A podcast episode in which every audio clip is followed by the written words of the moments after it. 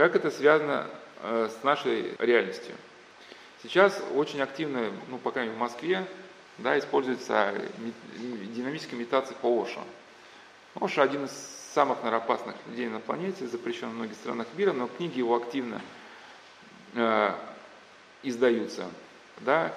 Э, тоже любовь морковь у него на каждой странице. Но сейчас то, что мы читали, да, у сектантов, что та любовь, которую говорят сектанты, это вовсе не та любовь, которую говорил Христос. Но один из примеров, да, это сектантской любви. Склонность к изъявлению нежности, объятия, поцелуя, излишней откровенности, способности пустить слезу, отдаться неумеренному веселью, ослабление чувства да, склонности к эротизму, коловращение мыслей, говорливость, ну, фаза маниакальности, грубо говоря. И э, практикуется сейчас часто, ну, можно представить офисного работника. Он сидит в, целиком в цифрах, да, значит, э, все бизнес-процессы прописаны. Он заключает одни и те же однотипные контракты какие-то, да, там, имущественные сделки и так далее, и так далее. И, понятно, хочется порадовать человеку жизни. Динамические имитации, они по уши, они представляют из себя некую технологию по растормаживанию, по растормаживанию сознания, и все происходит дальше, как у наших сектантов. Есть так называемый вот это джибериш, который э, есть ну, целые группы и в интернете, и и э, люди собираются, что, что из себя представляет джибериш? Э, это равно, ну, разновидность сегодня такой псев, псевдодуховности, э, в рамках которой человеку дается такая техника, что он должен начать издавать бессмысленные звуки и позволять ему делу двигаться, так, как ему хочется. Ну, узнаем, да, вот, вот эти главные признаки – то есть идея состоит в том, чтобы две минуты или сколько там говорить на языке, который вы изначально не знаете, то есть просто говорить всякую тарабарщину. В чем идея стоит? Что ну, вначале было слово. То, что мы говорим, да, значит, э, э, то, что исходит из сердца, оскверняет человека. Но в каком смысле это может быть с точки зрения психиатрии поздно, да? Мысль порождает слово, но слово мы говорим, ну, какой-то, как ты видишь, паттерн, да, он может через произносимое слово ну, закрепиться. То есть слово, произносимое нами, закрепляет и наши какие-то ну, состояния. И, соответственно, когда речь начинается бессмысленной, мозг никак не участвует в этом процессе, то на каком-то этапе начинается блокировка сознания, то есть человек просто отключается. И к чему призывает Оша? Очень похоже, и, но, по крайней мере, сектанты мы разобрали, что это все-таки, по крайней мере, плохо, но Оша еще пока у нас там а, на флаге, по крайней мере, среди московских Э, московских э, всяких, ну не только московских, современных офисных работников. Кстати, у Оша это, ну, это может закончиться стабильным диагнозом биполярного расстройства через некоторое время. К вопросу, что насколько, насколько, кстати, у диагноз все-таки это рукотворенный корень или нет. Да, и генетически это обусловлено нет. Сейчас много говорит о генетической обусловленности, но, по крайней мере, фанаты Оша показывают, что а, ну, диагноз наступает очень быстро, благодаря рукотворенным корням. То есть люди, а, их на самом деле все заманит очень тонко, их призывают погрузиться в эмоциональную, ну кому надо идти, идти, идите, да, в эмоциональную память более каких-то глубоких слоев, слоев выбрасывайте из себя все, что чувствуете. Это не обязательно должно быть осмысленным, и вам не нужно иметь свое видение или понимание, когда вы делаете это. Если вы начинаете чувствовать злость, вы можете побить подушку или делать пинки ногами. Самое важное – это всем телом выражать то, чем вы являетесь. Для христианина критичные слова. Вам не нужно иметь свое видение или понимать того, что вы делаете. Христианин всегда должен понимать, что он делает и ради чего он это делает, по какой причине он это делает. Он призывает отложить ум в сторону, чтобы ощутить вкус своего собственного существа. То есть Оша пользуясь такими лукавыми, очень э, э, словесными изворотами, пытается выдать безумие за норму и за искомое состояние просветления. Просто позвольте все, что приходит вам на ум, не беспокойся рациональности, разумности, значимости, просто как это делают птицы. Ну, захотелось покакать, ну, покакайте. Э, э, с точки зрения Оша, э, он пишет, что религии научили нас подавлять, а он пытается всех освободить. Призывает громко ни с кем, в частности, громко говорит, но ни с кем, в течение одного часа. Поначалу это будет выглядеть безумием. Это состояние не ума. А, каковы последствия?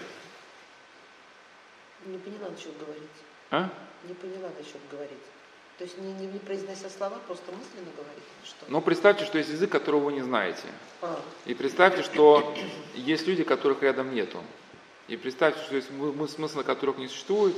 То есть выбрасывать типа в виде тарабарщины все, что есть там где-то внутри, то, что... Да, и на, как, и на, каком, и на каком-то этапе происходит отключение сознания, вы начинаете... Это логика определенная. То есть если человек как выбрасывает из себя там все эти цифры, там, ну, неважно там, да, но мы называем просто мусор какой-то выбрасывать, то, конечно, в этот момент какой-то катарсис происходит. Дело в том, что не, не, не, не, не мусор. Вот как раз мусор сбрасывать человек может в глубокой исповеди, осознавая, что он делает. И действительно, э, человек может глубоко измениться. А, но когда человек выбрасывает себя тарабарщину, на каком-то этапе просто происходит блокировка сознания, да, и что происходит? Ум становится тихим, некуда идти, кроме как вовнутрь. Все дороги забыты, остается только одностороннее движение – кто знает, сможет ли вернуться назад или нет. Это игривое и веселое упражнение. Ну, кому надо идти, идите. К чему это все сейчас приводит, сейчас тоже мы закончим. А, существует, э, академик Утомский а, описал тренировку орла как калмыками, взятую из э, книги Пришвина. Орла ловят и привязывают к его ноге веревку. И дрессировщик не дает орлу спать. То есть только орел заснет, он дергает за эту веревку, и несчастное животное не может заснуть. Одновременно орел выкрикивает, ой, дрессировщик выкрикивает какое-то кодовое слово и дает этому несчастному орлу понюхать, что-то съедобное. Ну, понюхать кусок реального мяса. И постепенно, то есть, что, что такое бессонница? То есть мы способны сопротивляться условному рефлексу, пока наша, ну, хоть есть какая-то доля разума. Угу. Конечно, не говорю, что орла эта доля разума, она большая, но, может быть, по крайней мере, если орла отпустить, он увидит зайца, он, по крайней мере, включится его орлиные механизмы. К чему приводит тренировка, что когда орел уже достаточно натренирован, э, этот калмык едет на охоту, отпускает орла, орел ловит зайца, и вроде бы вот сейчас можно лететь в какую-то пещеру, там, знакомиться с орлихой, значит, орлиное гнездо, семейство, заяц. А у нас, я опять к этому калмыку. Но этот калмык достает кусок этого мяса, кричит звук кра, и орел вот летит на этот кусок мяса, да, дает, э, да, дает себе надеть на лапу цепь и снова ему колпачок на глаза. И, соответственно, вот когда человек, он, Оша сказал, все дороги забыты, то есть, по сути, этот жибериш стирает наши какие-то связи существующие, да, и в этот момент ведь лидер секты или тот, кто наблюдает за этим процессом, может нас формировать новые связи новым связям мы можем не суметь сопротивляться, потому что мы в этот момент говорим какую-то тарабащину. Кстати, с этим орлом сопоставьте людей современных. Они с утра до вечера работают, может, на какой-то работе, выполняют прописанные бизнес-процессы, которые не дают им размышлять над происходящим. Приходят домой, социальные сети. Социальные сети – это есть вот дергание за лапку и крик «ра», или там сетевая там стрелка какая-то, да? Кусок мяса когда все, все взрывается, ну то есть по сути человек постоянно, что на работе, что дома за компьютером, находится в состоянии, когда вторая сигнальная система подавлена, формируется условный рефлекс. Один, а?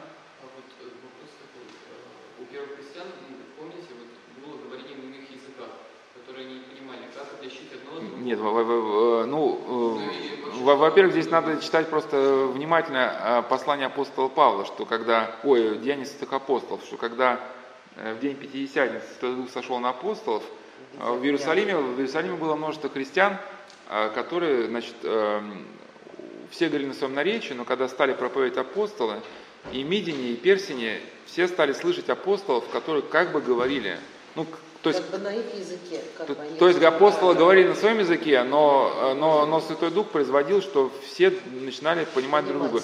Или вот когда Василий Великий встретился с Ефремом Сирином, они, Ефрем Сирин, он не понимал стиля Василия, но по их общей молитве они стали понимать друг друга, общаться на каком-то другом уровне. Да, у апостола Павла есть высказывание, что речь может быть не понята, Говорит, что если вы сойдете в собрании и начнете говорить на языках, но не будет толкования, то человек, присутствующий на собрании, подумает, что вы безнуетесь. И он как раз и призывает, что если у тебя есть языки, то и молиться дарит толкование, чтобы твоя речь была ну, понятной.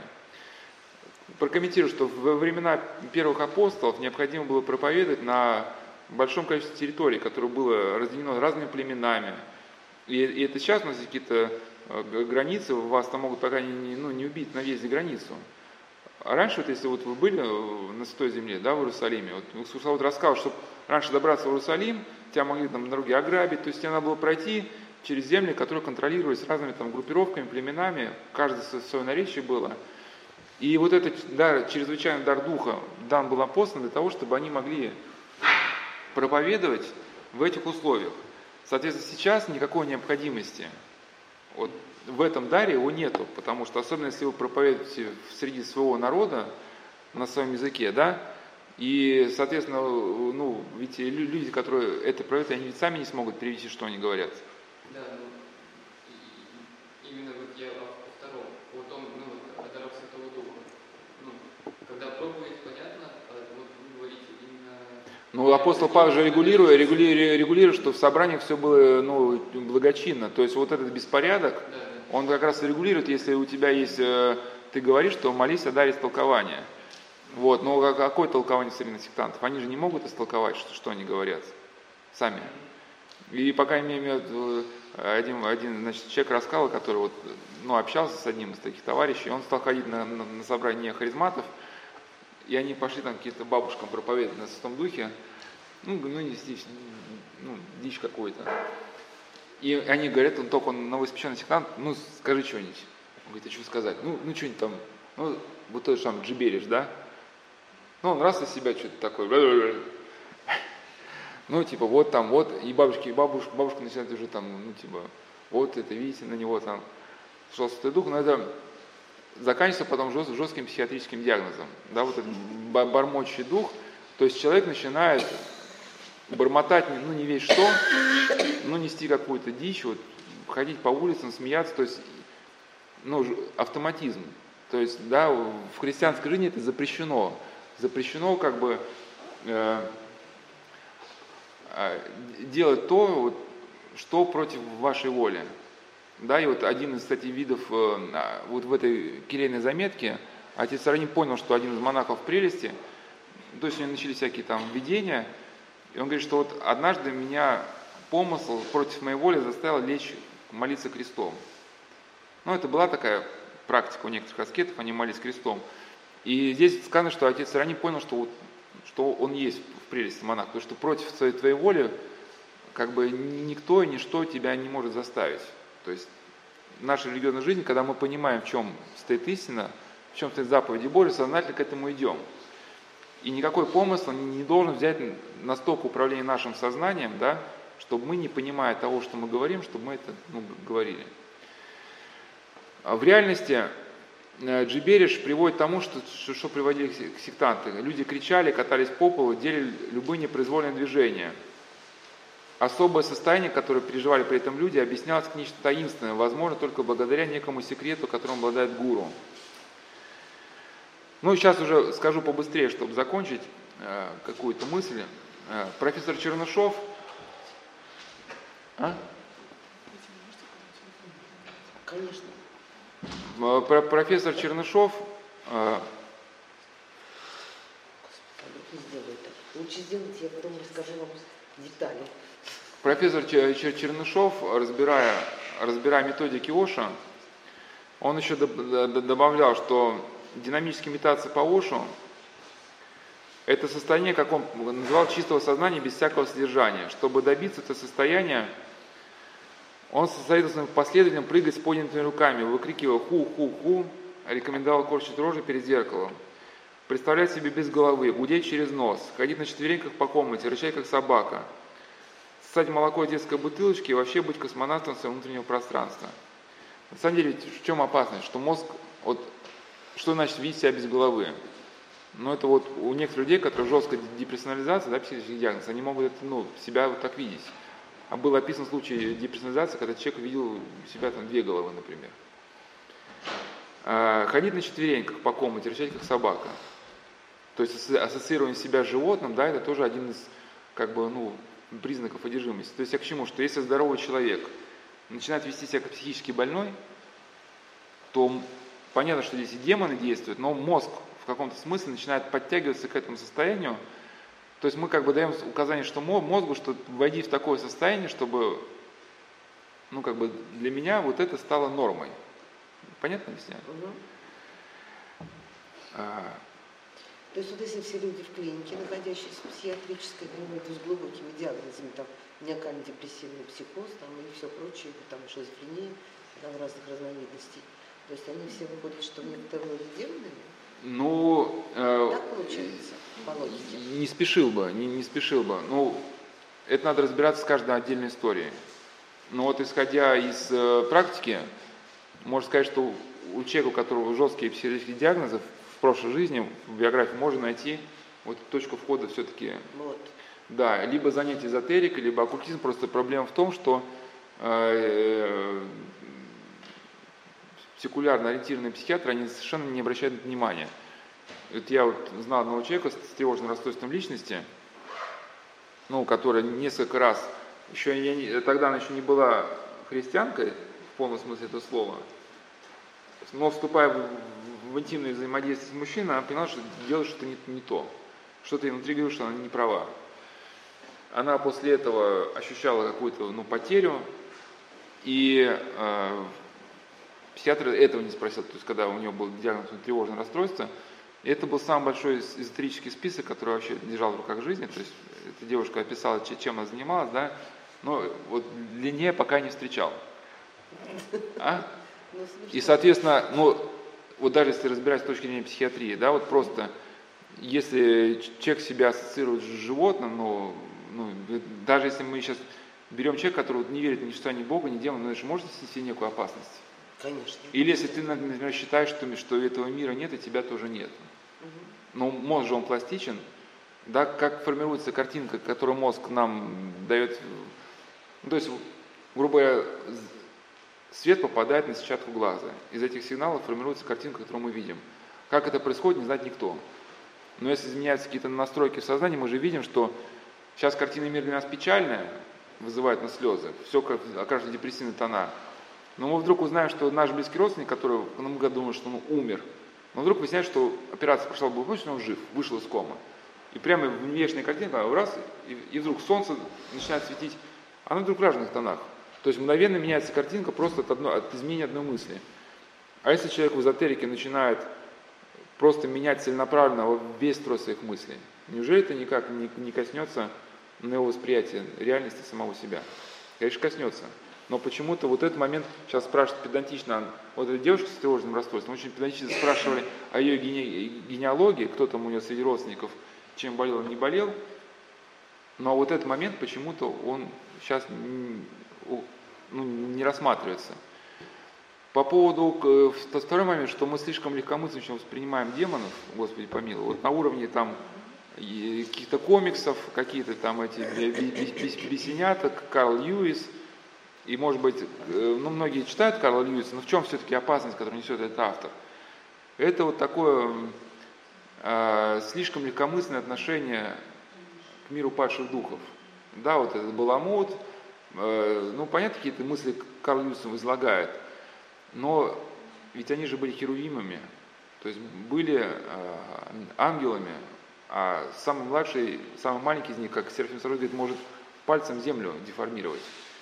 И, соответственно, подключаясь к человеческому сознанию, может, могут его мгновенно модифицировать, и это мы не учитываем. Да? Но в-третьих, а, когда люди говорят о, о воздействии падшего духа, они берут крайние формы одержимости. Ну вот Гадаринский бесноватый, который рвал цепи.